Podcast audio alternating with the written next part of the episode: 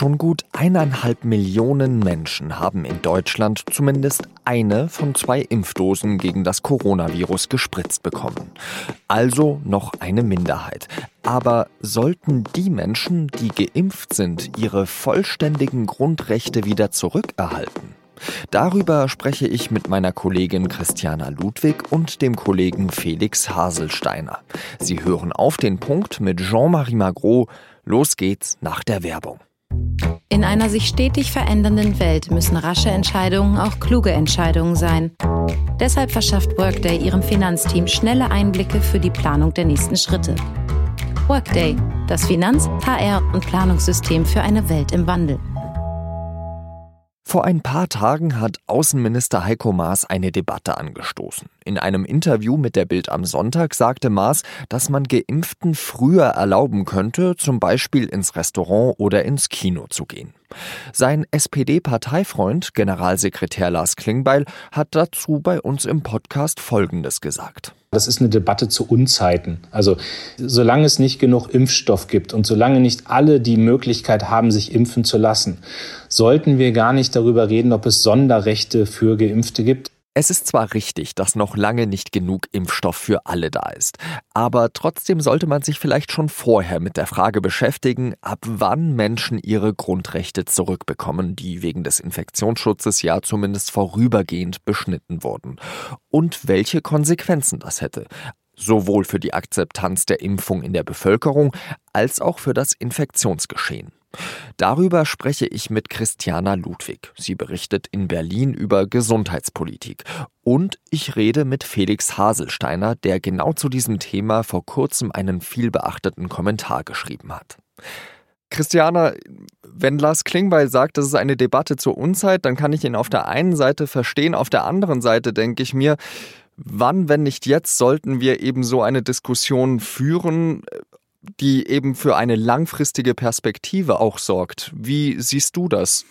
Ich muss sagen, ich muss Herrn Klingbeil recht geben. Ich finde den Zeitpunkt auch nicht gut, weil wir im Augenblick erstmal in einer Situation sind, wo es sowieso noch Mangel gibt. Also es gibt viel zu wenig Impfstoff, um eben die Menschen, die es am allernötigsten hätten, die Alten, die Risikopatienten und die Gesundheitsmitarbeiter alle ähm, zu impfen. Und gleichzeitig, ähm, was er vielleicht auch mit Unzeit meint, ist, äh, dass die wissenschaftlichen Erkenntnisse im Augenblick noch gar nicht so sind, dass man sagen kann, derjenige, der geimpft ist, steckt auch wirklich niemand anderes mehr an. Also, und äh, ich finde, diese beiden Faktoren machen es unsinnig, jetzt gerade schon so eine Art Neid- und Privilegiendebatte zu führen. Ja, im Moment haben wir einfach andere Probleme. Wie siehst du das, Felix? Ist das tatsächlich so eine Neiddebatte, die wir uns eigentlich gerade sparen könnten?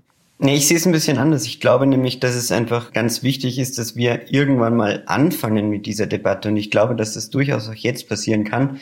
Die haben ja eine Aussicht darauf, irgendwann geimpft werden zu können. Und diese Aussicht ist dann auch verbunden mit, ja, mehr Freiheiten, mehr äh, einer Rückkehr zu den Grundrechten, die wir alle haben. Und es ist daneben auch ganz banal gesagt einfach eine wichtige Perspektive für viele Betriebe, viele Reiseunternehmen, die einfach sehen müssen, okay, gibt uns vielleicht der Gesetzgeber irgendein Regelwert in die Hand, auf das wir dann unsere einzelnen Regelungen fußen werden.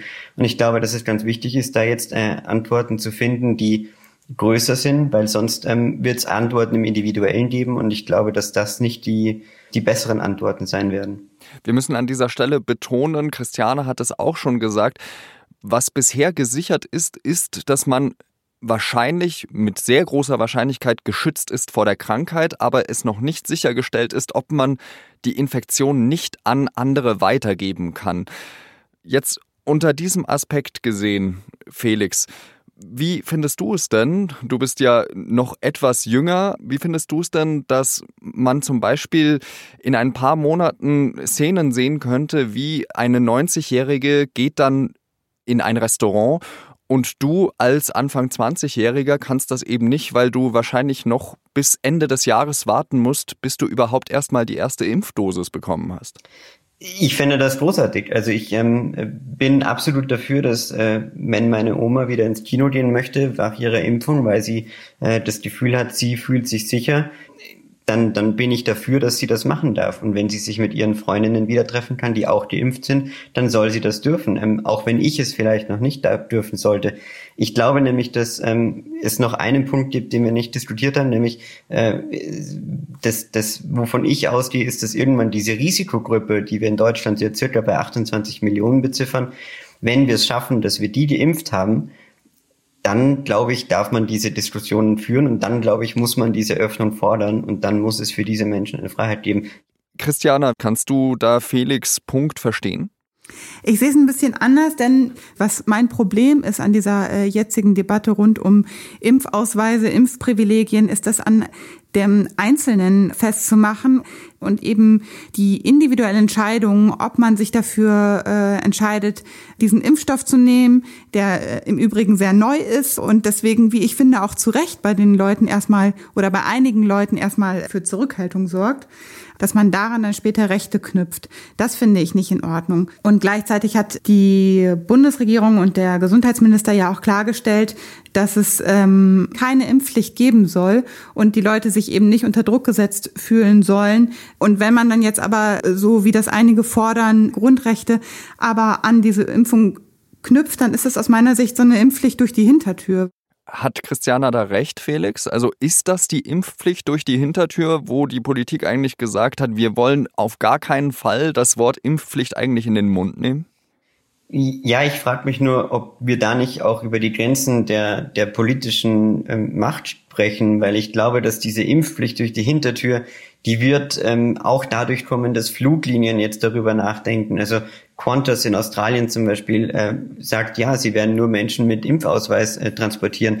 Und ich glaube immer noch, dass staatliche Regelungen besser werden als individuelle Regelungen äh, eines jeden Restaurants und eines jeden Kinos ich verstehe jeden Menschen, der auch noch etwas äh, besorgt ist bezüglich dieses Impfstoffs, weil es eben einfach, ja, es ist sehr neu, es ist äh, noch nicht klar, wohin das alles führen wird. Und vielen ist, glaube ich, allein die Technologie noch nicht ganz klar. Und da braucht es dringend mehr Aufklärung äh, und gleichzeitig eben auch die Formulierung einer Perspektive in gewisser Weise, wann trotzdem diese Pandemie auch ja dann beendet werden kann in irgendeiner Form, weil äh, wenn es die nicht gibt, glaube ich, kommen wir wieder in die aktuelle Diskussion ein und werden erleben, dass die Menschen die Maßnahmen irgendwann ähm, ganz hinterfragen und sich noch weniger äh, Unterstützung breit macht, weil es eben, wenn man ihnen nicht die Perspektive gibt, dass es irgendwann auch ein Ende finden kann.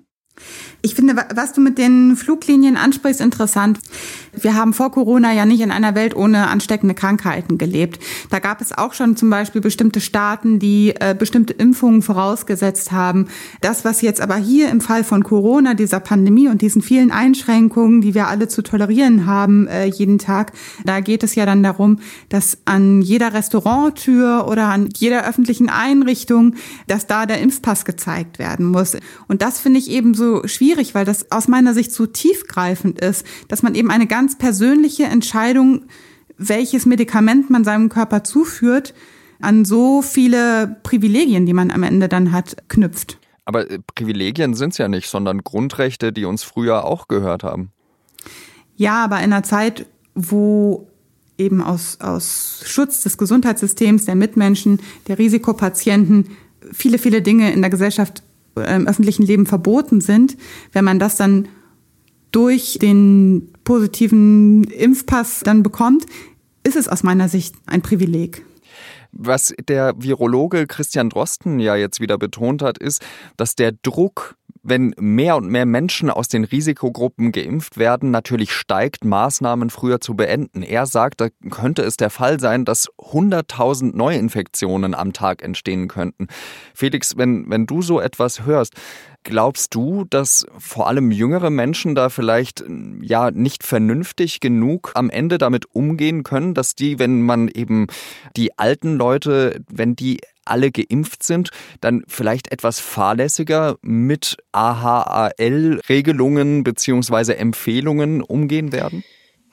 Naja, im Moment ähm, machen wir einfach sehr vieles einfach aus unserer gesellschaftlichen Verantwortung heraus und ich halte das auch für eine Zeit lang durchaus aushaltbar für eine Gesellschaft. Aber wir müssen immer wieder zu dem Kernthema zurückkommen, dass äh, die, die Grundrechtseingriffe, die wir aktuell vornehmen, die nehmen wir vor, um unser Gesundheitssystem vor Überlastung zu schützen.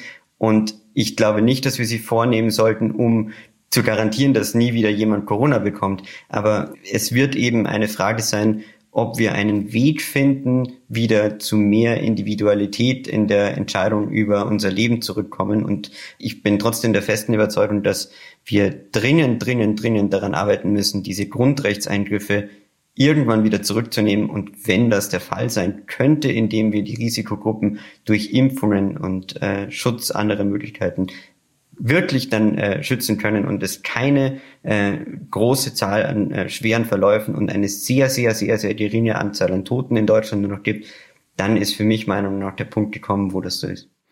Ich bedanke mich ganz herzlich bei euch beiden für diese angeregte Diskussion und ich äh, wünsche euch beiden dann eben noch ein schönes Wochenende.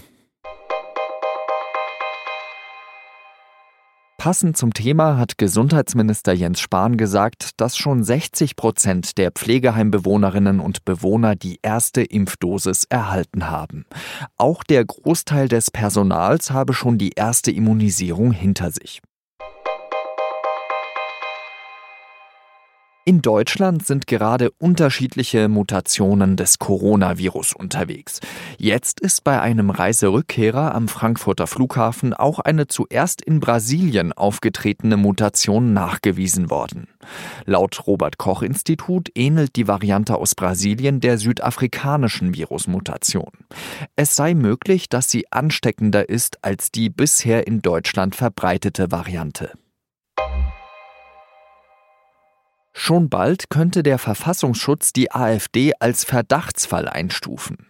Nach Informationen von NDR, WDR und SZ hat die Partei dagegen zwei Klagen beim Verwaltungsgericht eingereicht. Die AfD beruft sich dabei auf ihr Recht auf Chancengleichheit nach dem Grundgesetz. Bisher wird nur der als besonders radikal geltende und inzwischen angeblich aufgelöste Flügel der Partei beobachtet. Die Jugendorganisation Junge Alternative gilt als Verdachtsfall. Die Einstufung würde für die AfD bedeuten, dass der Verfassungsschutz nachrichtendienstliche Mittel bei ihr einsetzen dürfte.